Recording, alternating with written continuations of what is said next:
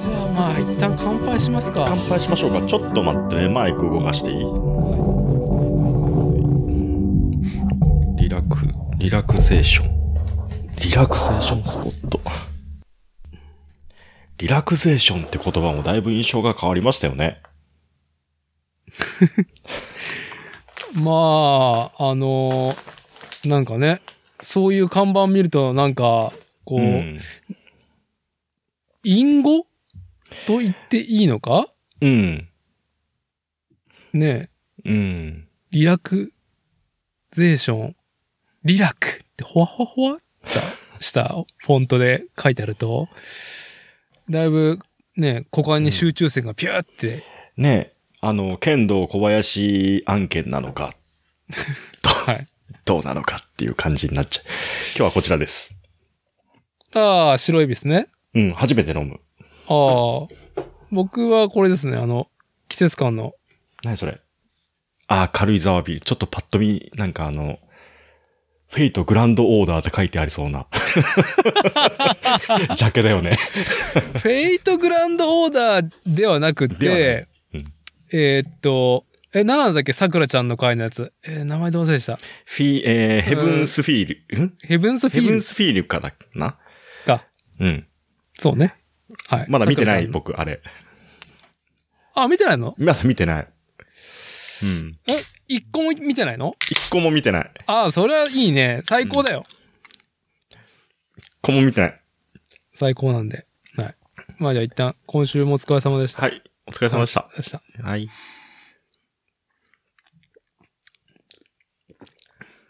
はあ、これ白ビールなのこれ。よくわかんない。白ビールの概念も、ね、目を通しては何回も、ね、まあ、忘却の彼方に行ってしまってるよね。白ビールとはっていうう。ん。うん。そ、そうそう、そうな、そんなもんですよね。はい。メールでも送った、まあ、やりとりしている、うんうん。まあ、例によってエルデンリングの話なんだけど、はいはいはい。えー、RPG ゲームの金字とドラゴンクエストシリーズっていうところの、うんうん。パフパフしますかうのん。上位互換うんうん。が、エルデンリングの、まあ、ゲーム中にもう現れてもう本当に衝撃が走ったっていううん。メッセージ送ったでしょ来ました。はい。うん。あのーまあ、何の話かというと、まあ、エルデンリング、えー、本年の2022年の2月25日に発売されたアクション RPG ゲーム。非常に、まあ、独特の難易度の、えー、ファンタジー、ダークファンタジー RPG なんですけども、まあ、これを進めていくうちに、ある、うーん、組織の施設を利用することになり、うん。うんで、進行していくと、まあ、その施設の中の部屋がね、新たに行けるとこが増えていくんだが、あ、なんかここ、部屋新しいとこ入るなって思って入ると、こうなんか豪華な、まあ完全に寝室うん。うん。に、寝室の隅には、ベッドがあり、うん。で、まあちょっとね、こう、寝具がね、乱れた感じになってるベッドの上には、真っ黒いローブを着た、うんフードもかぶった、まあ容姿端麗な肌の白い女性がこう座ってるわけなんですよ。シング。寝具。寝具に、寝具の上に座ってるんですよ。シング for you. うん。はい。うん。で、話しかけると、うんうん。まあ、いろいろ問答をした最後、抱かれていきますか抱かれていきますかで、。行きずりますす かはいそう。抱かれて、抱かれますかっっていうね、あのーまあ、二択を迫られる。抱かれる、抱かれないっていう二択が出るっていう、急にね、 ずーっと、非常に高い緊張度でやり続けるゲームの中で、まあ、うんね、安寧が訪れる、その、自分が所属することになった組織の、まあ、えーある一角うんうんで、そんな視線を超えた先にこんなことがみたいな。うんうんで、ね。まあね、当然胸を張ってね、まあ、抱かれると。うんすると、まあ別に、ね、エフェク、んモーションとしては至ってまあ、なんちゅうんで、こう、ね、こう、上半身をギュッとハグしてくれる感じなんだけど、うん。暗転とかはないの暗転ない。安定ないんだ。本当暗に転ハグなんだ。ハグ。ハグ。なんだけど、ただ、まあ、明らかにもう文脈がそこにあるよね。うんなんか、こう、こう、法要をね、解かれた瞬間に、うんうんこう、プレイヤーのうんキャラクターが、ああ、ああ、とこうなんか、こうね、余韻リラクゼーションだね。余韻余韻のね、動きをしてからようやく操作が返ってくる。っていうね、なる文ほ脈ど深いな。ってていうねのがあり、うんうん。で、まあそれからね、プレイを進めていって、そうも活用しないところなんですよ。その NPC とのやりとりではね。うん。ちょっとイベントが立つんですよ。うん。あの、抱かれ、2回目以降かな。こう、抱かれた後に、うん。こう話をするっていうのは、ピロートーク的な選択肢が出出てくるから、ほうほうほうほう。で、そこで、こう、秘め事をね、耳打ちされるんですよ。その彼女から。うんで、その彼女の依頼をこなしていくと、うん。うんうん。まあ、ある、まあ、ちょっとした事件が起き、うん。うん。ずっと、その寝室の乱れたベッドの上にいた彼女は、うん違うところに移動して、うんうん。で、ことを済まして、あの、仁王立ちしてるんだよね。ほほほほほほうんうん。で、まあそこで会話すると、もう、どまあわかんないよ。この後どうなるかわかんないから、とりあえずもうその NPC うん。、は、あのーいなくなっちゃうんだよね。うんうん。うん。まあ、その場を去るって言って去ってくんだけど、うんうん。最後、え、いろいろ喋った後、うんこう、締めの言葉として、うん。改めて自分のことを名乗るわけなんですよ。うん。最初から名乗ってるにもかかわらず。で、最後、締めに、私は、フィア。うん。そう。まあ、自分の名前ね、フィア。私は、フィア。うん。至近の乙女。どういうことなんかかん難しい漢字がね、いっぱい出てくるゲームなんですけど、うん、金という漢字は、銅金とか、なんだろう、寝るときに使用する用具のことを意味する漢字なんだよね。金。う、金。はい。上が、今か、これ。なんか、上が今みたいな字で、下に衣って書いて、うん。もう、資金のフィアでぐっ調べた方が。うん。なあ、初めて出会ったね、この字は。わかんないでしょそんな難しいじゃないけどさ。私ずっとさ、読めずにいたんだけど。うん。で、このゲームは、基本、えー会話、音声は英語表現ですと。うんうん。で、それに日本語字幕を当てたり、当ててたりとかできるんだけど、その英語はね、もうにげガツンとやられたんだよね。私はフィア、資金の乙女って日本語訳うんうん。もう彼女のセリフ、こうなんですよ。うん I'm fear, うん。 desperate companion. デスベッドコンパニオンやべえな。あ、どやっ英語どやっと、ね、I'm here, that's bad companion って言って、彼女は去っていくんですよ。それを指名のセリフとしてね、うーわーって、はあ、なるほどね。そのね、初めて登場した流れと、うん。まあ、パフパフしますかの上位互換である、うん。抱かれますかっていうね、問い。うん。もう、ずーっともう気になる女性だったんですけど、最後の去り際の決め台詞はこれっていうね。い I や fear, desperate companion. ー、やべえやつやん。やばいね。あー調べたもん、その後。本当に今デスベッドコンパニオンって言ったっつっ て。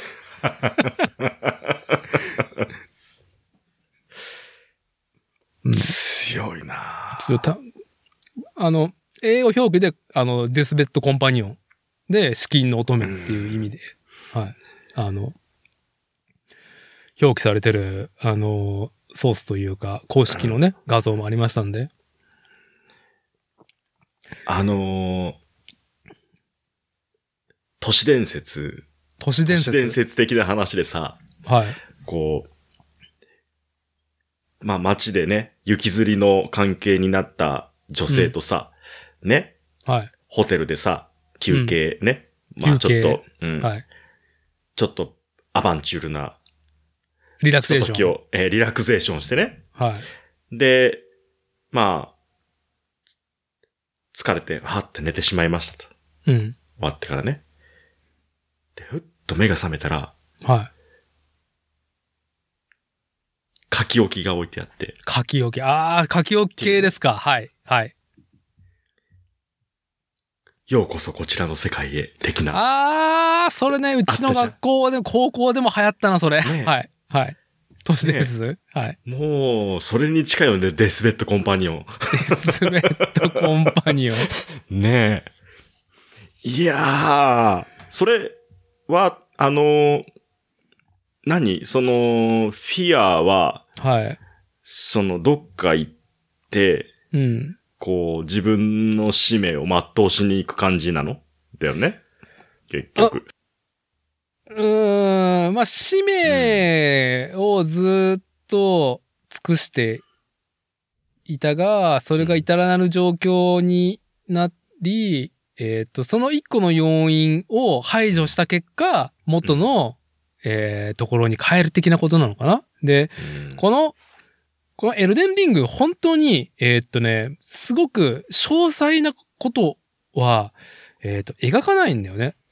うん。基本、うーんと、物語の進行における NPC だったりとか、敵対するキャラクターが喋る言葉っていうのは、うん。んいや、どういうことっていうね。もう、うんな難しい言い回しとか漢字とか、うん。うんあ、と、細かく説明しないから、うん。世界観、もうなんか漢字取って、読み取ってっていうところがうん非常にね、あの、想像の余地、想像させるっていうことがすごくね、えー、まあ、なんだろう、こう作風になってうんいて、ゲーム。行間みたいな。行間。もう物語のね、こう、ギュンギュンに詰めて、うん。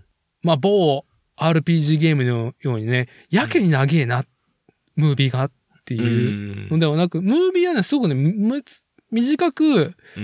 かつ印象的であり、でうもんうんなんかすごく明確なことはないけど、何かこう匂わせる、雰囲気を感じろっていうところかな。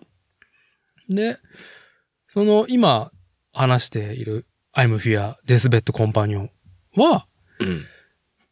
まあ彼女が言うところによよると、ずっとその、こう、あまたの英雄たちをね、抱いて、うん。そのぬくもりを、あの、身に溜め込んで、うん。鬼人というか、まあ、偉人の遺体と同金する。まあ、横にね、うん。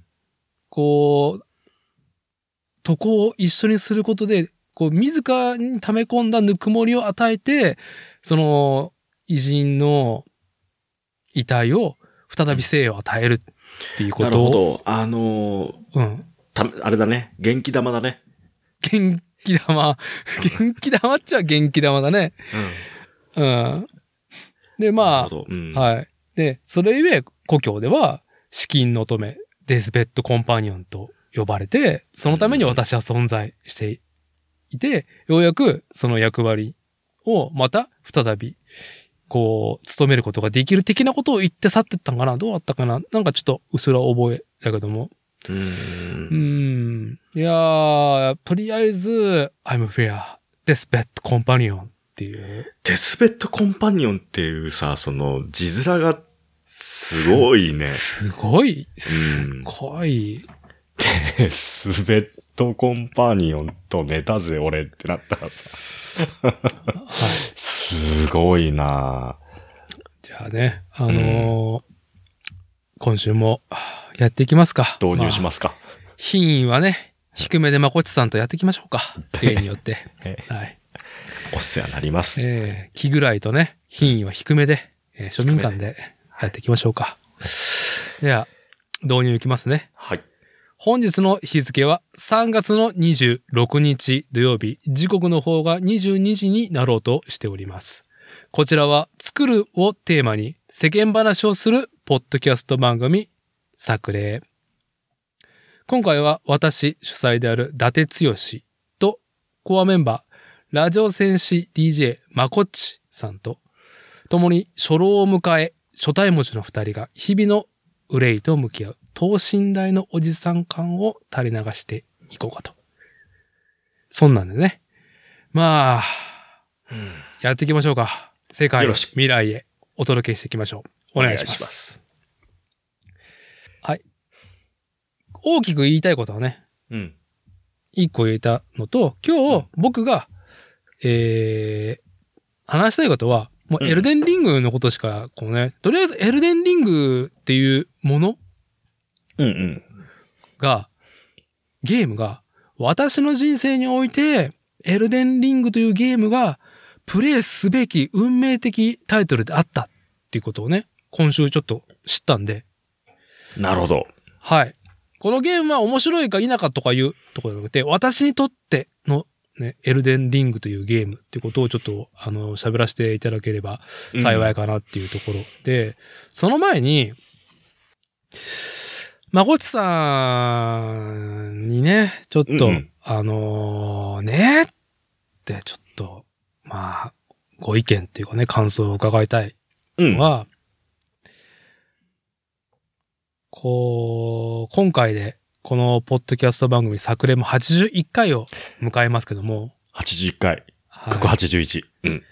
はい、まあ、うんなん、何の9と何の9掛け合わさったのかはわかんないですけど。ジョハ9の9と、ジョハ9の9。うわ、今ちょっと結構、ジョハ9の9と、一体何がかかるのかなってドキドキしていた気持ちを返せっていうね。うまいこと言いそうで言わないっていうね。そう言えない。、何がかかってくるのかなと思ったら、見切り発車。同じか、みたいな。そう。はい先の線路はないっていうね。はい。うんもう言いたいことだけをね、えーまあ垂れ流してるね、我々のね、まあ、特に私と、まこちさんの、えーうん収録会ですけども、えー何かというと、うん。好きだという気持ちが、うんうんポッドキャストを介して本人に届いたという件。ほう。ほうほうほうほえーこのポッドキャスト番組の前回の収録会は、まだ聞いてない、まこっちは。う。前回のやつ聞いた。聞いた。うん。はい。 それに対してアクションも起こした。そして撃 沈した。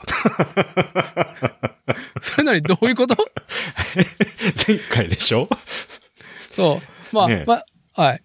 まあ何の話かというと、うん。定例波ゲス動だったんですよっていうね。波動だったっていうことなんですけ波動だっどた、んですよね。うん。あのーこちらのポッドキャスト番組では、定例ゲストでですね、表現は尼崎市のね、えー自転車スポーツ界隈交互感度ナンバーワンご夫妻、コッシーハコちゃんを招いて、まあ自転車と、まああれこれを喋ってるんですけども、その中で、まあ、コッシー、まあ、BMX いい話っていうところで、ねコッシーが BMX スクールををやってるその中の生徒のお父さんが、まあ、コッシーも大好きだったという、京都トーストという、パンクバンドのメンバーだったってことをして、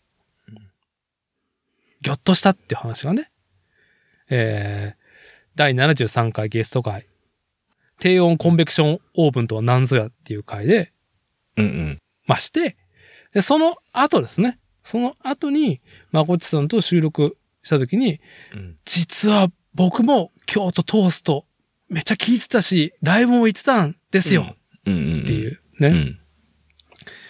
話を。急にね、 急にして、まうんあ聞いてた私だってもね、うんびっくりした。ね、トーストとトースターでかけてきたなっていう話をしてたもんね。 あ、コッシーがね。じゃあ、あの、じゃあ僕がです、僕がです。あ、そうそうあだそうそうそう。うんそうそうそう。うんそう。で、でそれに対して、まあ、まあ、まさかまさか。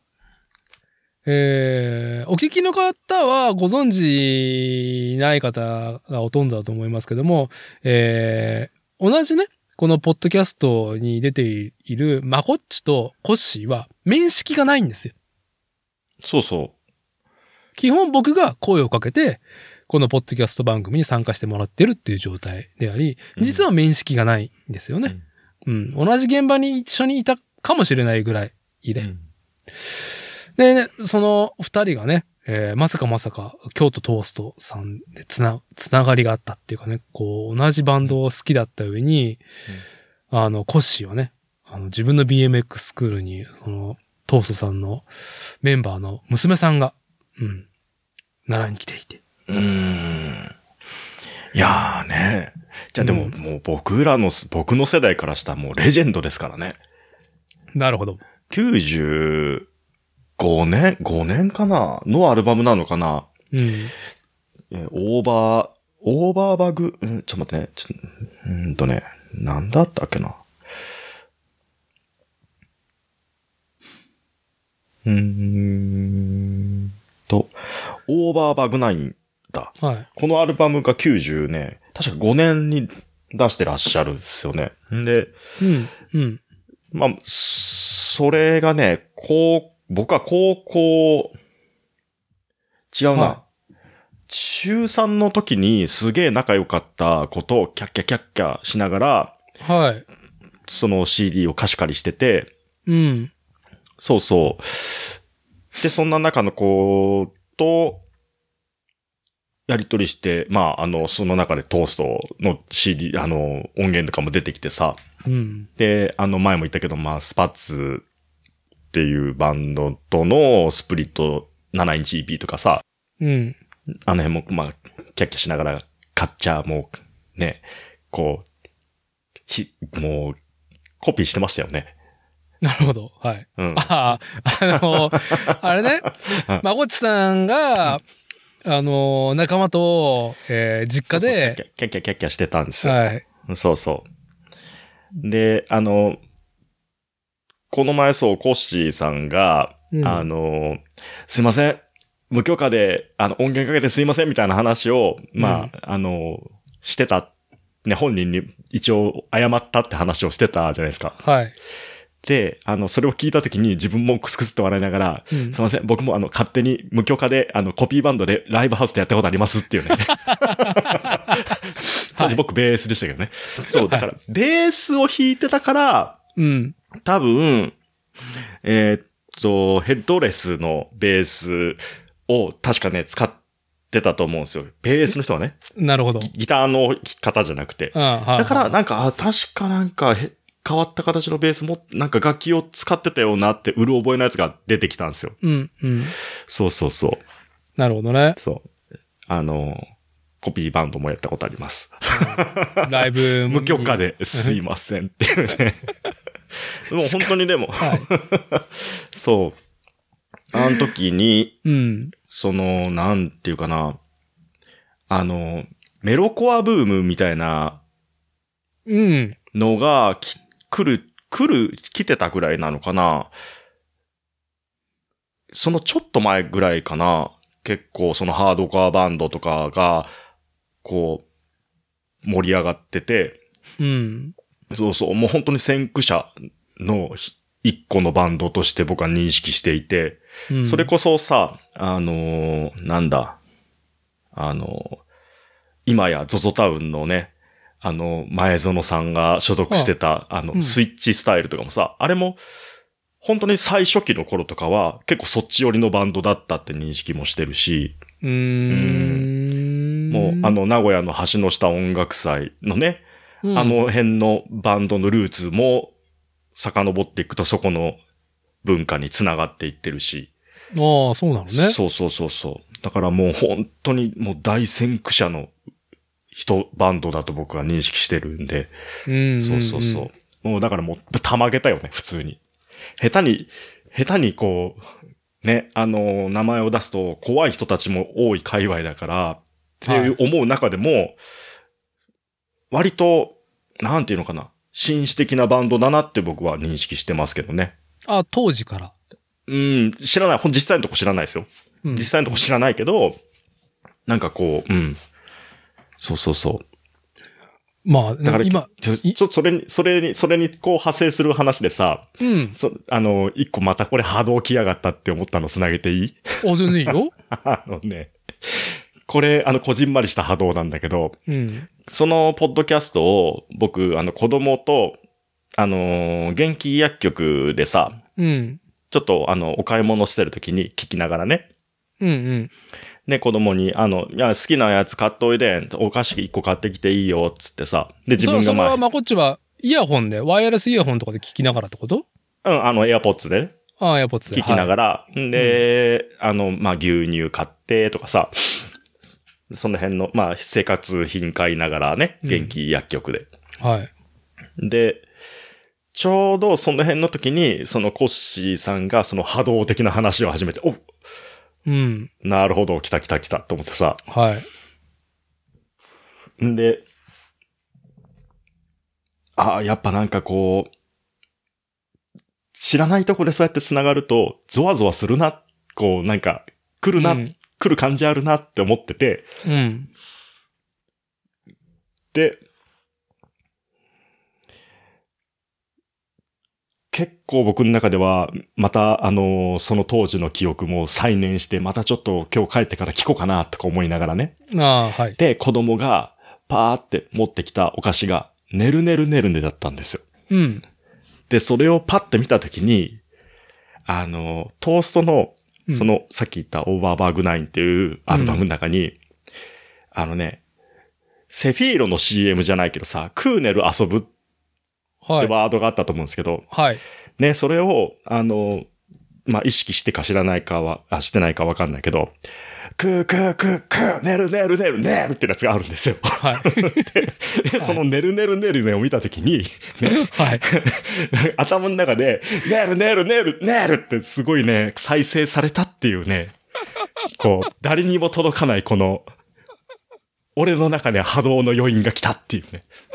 要因そ、う要因ですね。そう、はい多分これ今、だーって言いに行ってもね、なかなか伝わる、こうこれその本、それこそ中学校の時のう、んそのやりとりしてた子か、まあコッシーさんには響くんじゃないかなって思いながらね。ねるねるねるね見て、あの曲来たよ、リフレイン、つって。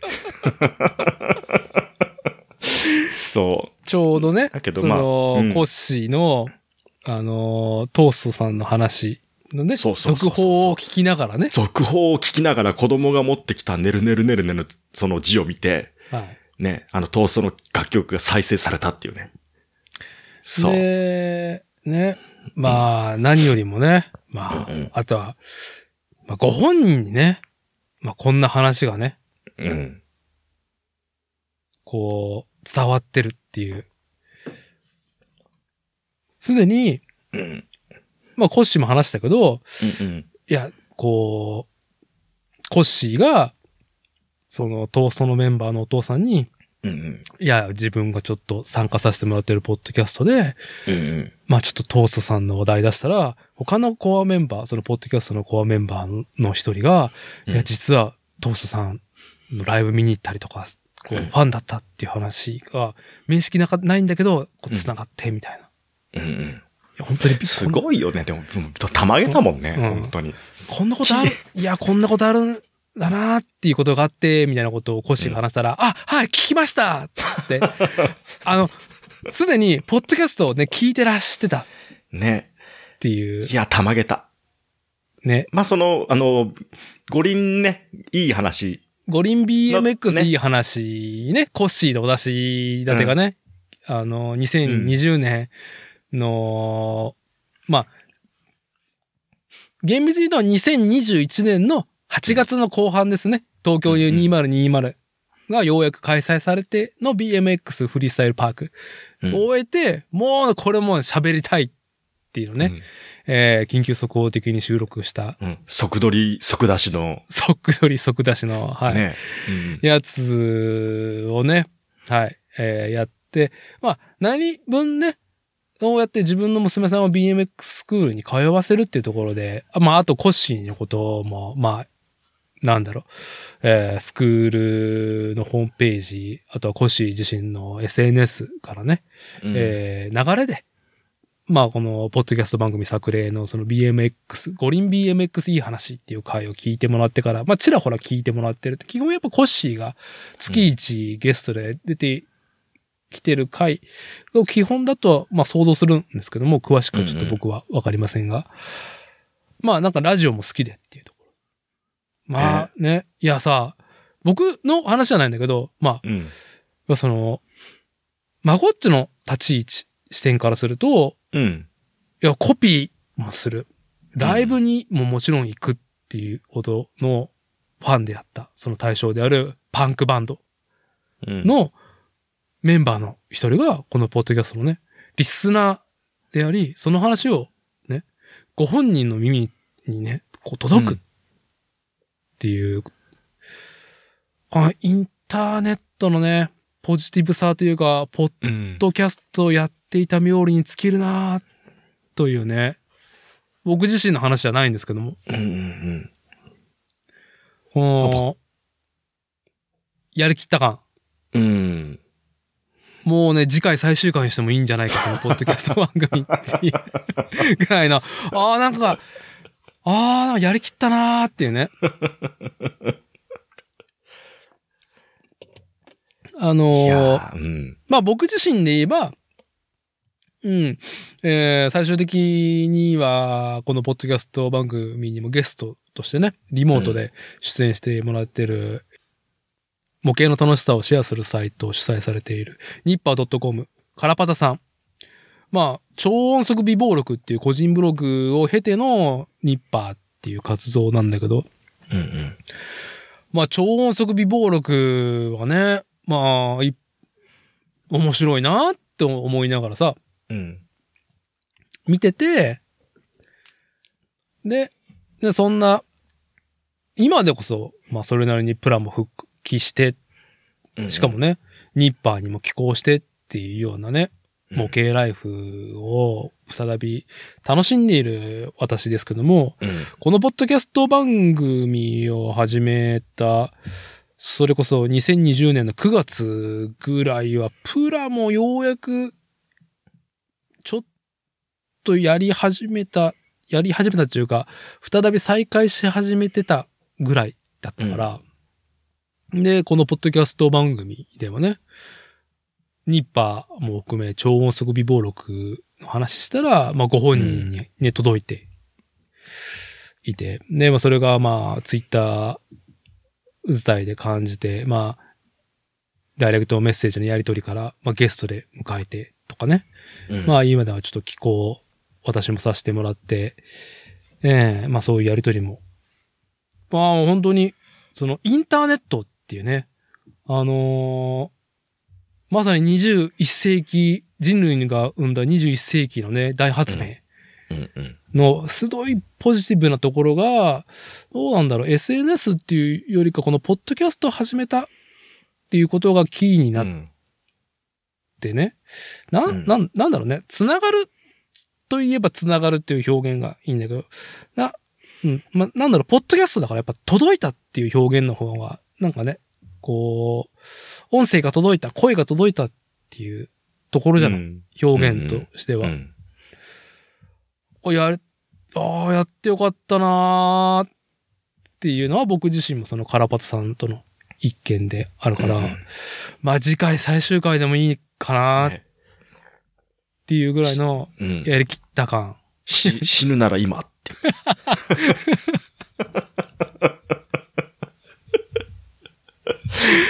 ははあ、はい。まあやるんですけどね。い。はい。まあ、そんなんで、たまげましたね、でもね。玉あげましたたね。まげました。玉あげましたたまね。げた。うん。ううんんすごいなーってまあ、いい話だよね。うん。その、でもこの、いまあ僕のさ、その、まあトーストさんのね、うん。話で言ってしまうと、僕の感じてるその波動の波よりも、やっぱそのコッシーさんの感じてる、そのマジでっていうやつの方がでかいと思うね。うんその、スクールで教えてたこの、お父さんが、マジかっていうね。はい。 まあうんね。そう。まあ、めそ、こまのあ、面識ができてるからね。そう。そこの波の、ね、あくまでも僕のところは余震ですよ。余震。よしですね。はい余。震でございます。本心は多分コッシー さんの今週ね。心を。震度、震度7ぐらいがゴーンってきて、まあ、まこっちのところにはまあ、3ぐらいが届いたわけあれちょっとめまいするな。あれ違うな。揺れてるみたい な。うんはいそういう感覚ですよね。いやーいやー、ちょっと余談、今のさ、余震でちょっと話、それる、そらすけどさ、全然いいですよ。この前、あのーまた、東の方で揺れたじゃないですか。いや、揺れましたね。そうはい。本当の地震の話ですね。そうそう。で、あの時に11時半かそれぐらい夜でしたよね。うん。僕夜勤で、うん。こう、事務所の中で一人でさ、ずっとパソコンカタカタカタカタやってたんです。うん。ね。ほんで、あ、なんかすごいめまいする。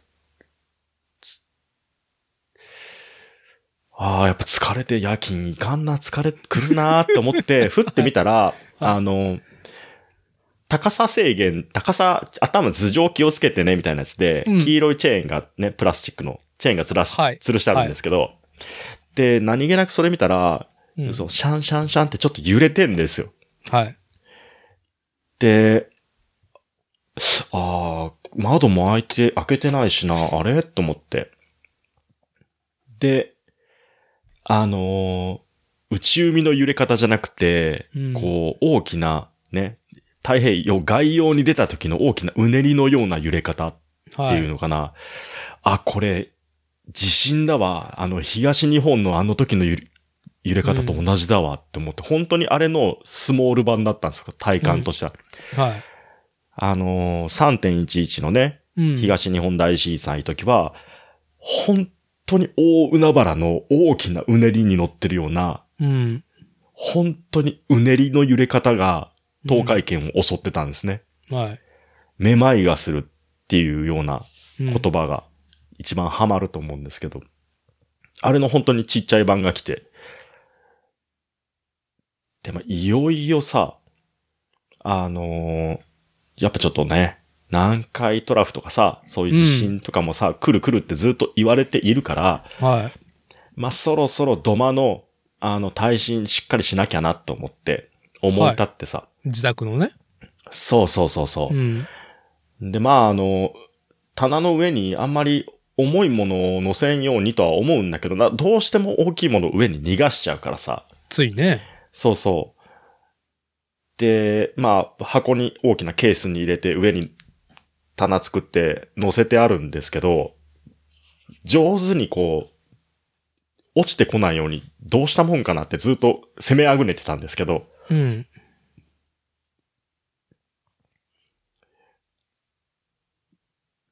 最初はね、あのーなんかその、なんていうのかな。こう、落ちてこないように板かなんか打ち付けて、ストッパー的なやつを。で、まあ落ちないように強制的にしようかな。でも、邪魔になっちゃうしな、打ち付けちゃうと、って思ってたんだけど、これだってって。おうもうクランプで、もうとりあえず今日帰ってすぐやろうと思って、その日ね。うん。もうこう今やれるならこれだと思って、あの、落ちてる角材をクランプでこうギュッギュッて挟んで、うん。もう強制的に落ちてこないようにストッパーをつけたんですよ。うん。あ、これでいいじゃんみたいな感じになってさ。うん。で、それをやった時に、ふっとね、あの、ダーティーの家の、うん。あのー上の棚あるじゃん。いろいろなんかあのーコンテナボックスみたいなやつで収納してさ、ザザザっと置いてあるじゃん、今。そのちょうど今、あーうちの倉庫ね右を見た、はい。右を見た棚のとこ。ねそうそうそうそう。そうこれやった方がいいよって教えたく て。マジで。俺全部落ちてき落ちてきちゃうから、それ。やった方がいいよって。ほんとね、あの、レバークランプでさ、はい。あの、ギュッギュッギュッて挟むだけで、多分踏ん張ると思うんだよね。それ、レバークランプが、うん。なんだろう、止め金になるって感じなんだよね、要は。クランプで、えーっと、角材を一緒に加えるの。うん。うん。うん。はい。で、まあ、角材が、まあ、止め、止め、止め、止め。止めにそなるうそうのそう。ね。はい。あんまり、その、浅い角材だと、多分ジャンプして飛び越えてきちゃうから、はい。うん。それなりのね、あの、高さがいると思うんだけど、だけど、それつけてさ、うん。取り外しが億劫になると、うん。嫌じゃん。ね、あくまでもワンタッチで外せて、すぐにまた装着できるうん。スタイルでいきたいって思うと、やっぱね、まあ今あるものであると思うと、クランプと角材っていうね。そうそななるほどね。まあまあ、ちょっとね。う。うんこう、まさか急に、ちょっと、あのー地震対策してるっていう話をね、うんまあ、星さんにされるって いう。そう。これはね、本当にね、あの、伝えたかった。わかりました。ちょっとね、そうそうそはい。あのー何かちょっと工夫をね、してみますよ、ううんちも。うちう。のち倉ょっ庫とも。物量が多いもんね、でもね。まあね、近寄るなっていうところでね、いいんじゃねえかっていうふうにしがちだけど、まあちょっと何か簡単な一手はしておきたいよね。うん。あと、 はい。かなり何切ってもらっていいけど、この辺の、あの、耐震の話とか、あ今から話す話は切ってもらっていいけど、あはい。この前の放送、あの、収録聞いてて、この前ってどれまこっちだったやつご、じゃあえっ、と、前回か。あ、コッシーとハコちゃんの。そう。はい。あのさ、50キロオーバーのやつをうん。持つ。持つ。はい。で、持ち方のコツって話をしてたじゃん。うん。で、確かにそれぐらいのやつだったら、その、それこそ体のこなしで持てる範囲だとは思うんだけど、うん。あのさ、絶対体壊すよな、って思っていいっすね絶対壊すじゃん、そんなん。ああ、私のあねって言った。瞬間に、もう、しばらく動動けない体にななり、あわよくばそれが癖になり、ああ、あのそうね、耐震、地震対策の次は、私のね、石材仕事のね、あもの、う体の心配。じゅ重量物に、のね、小出しに対して。はい、そう。あのね、自分のその大義、体の腰の切れ、切れ、腰を切るう。ん。は話、すごく勉強になった。腰を切る、なるほどって。でい。も、それ調子に乗ってるとやるぜっていう。 思って、あれさ、なんかあの、ああいうの使えないのあの、ホイスト、ホイストまでいかないけど、なんつって言うんだろう。三脚とかでしょエンジンクレーンみたいなやつとかさ、はいはいはい。マルチクレーンみたいなやつあるじゃないですか。うんうん。可動式の。ああいうやつとか導入した方がいいんじゃないのいやいやいや、でもそれで言ったら、究極は、あの、カニクレーンであり、あ、カニクレーンがあるか。うん、で、究極は、あの、トラックの、まあ、ユニッククレーンがあるし、うん要はそういうのが入らないとき、ところが、うん現場が大変だうっんていう。だからそのカニクレーンの、えっ、と、入れないところに、うん。し入れる、簡易なこう、クレーンみたいなやつってないのいや、それはね、やっぱり、カニクレーン自体も、ね、もう進化がほとんどしてないから、うん。もうな、なんだそれっていう進化しかしてないから、あだから、えーっと、7だけ、アメリカのあのロボットを作ってるところ。ー。デストロイヤーじゃなくて、えっ、と、で、えーボストンダイナミクスボストンダイナミクス。うん。早く売って、市販してっていう。ひたすら、あの、転転ばすやつ でしょ棒でつついて。取ろうとしたやつをどけるみたいな。いじめじゃねえかってやつでしょあの。そう。ね、あれ、あれの、うん。まあなんか、2脚じゃなくてもいいから、うん4脚でね、どうだろう。うちの仕事はだいたい250キロぐらいまで賄ってくれれば、全部うん OK だから、はあ、はあはあはあうん。まあ、ね。ね、絶対腰壊せよな、この人、と思って聞いてた。ただ、うんそ、の、そういう50キロを超えるようなものうん。は、持ち続けたりとか、うんうん。じゃなくて、うん。いや、瞬間、宙に浮かして、次のテコポイントに、うん。こう、視点を置き、ウェイトリフティングだね、もなのかなう。うん。ウェイトレ、レリフティングっつったけど、 今。ウェイトリフティング、僕やったことないけど、ないからわかんないけど、まあ、瞬間的なことうん。で、一瞬宙に浮かして次、こう、例えば運ぶもの一輪だったりとか、荷台とか、テコがう効んく高さの台とかに、コッと置くことによって、今度は、えーそこを視点として、うん。こう、テコの力で、人力で、またさらにこう、動かす。うん。高いところに動かすっていう、まあ結構スキル、技術も合わさっていくと、なんだろう、50キロをよいしょと思って、こう、うーん、どっこいしょっていう風ではないんだよね。うん一瞬50キロゴッと思ったら、こう次のアクションで、まあ、うん体は負荷から解放されるっていうことをしてるね。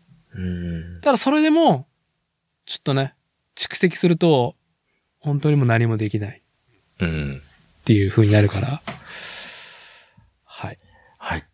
あれ、あのーご心配ありがとうございました。うんって。いうなとんころかで、あの、いろいろ、モノタロウで、ぐ、調べちゃったもん。いやー、ずーっとウォッチしてるからね。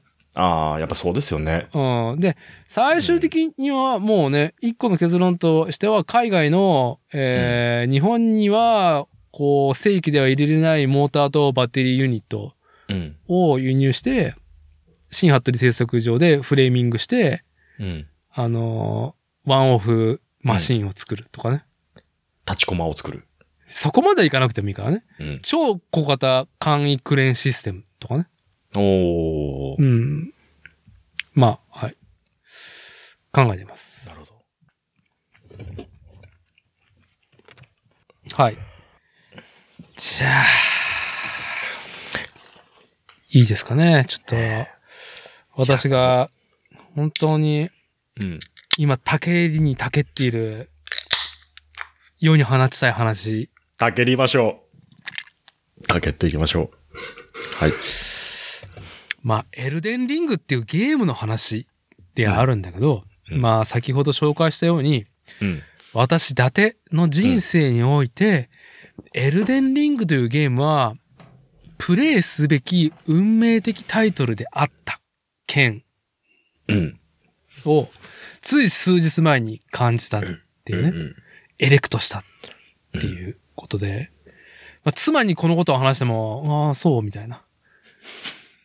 っていう感じでね、流されてしまうことをね、まこっちさん、そしてえね、えリスナーの皆さんにね、まあちょっと未来へ、世界へちょっと、残していこうかなと思うところなんですけども、うん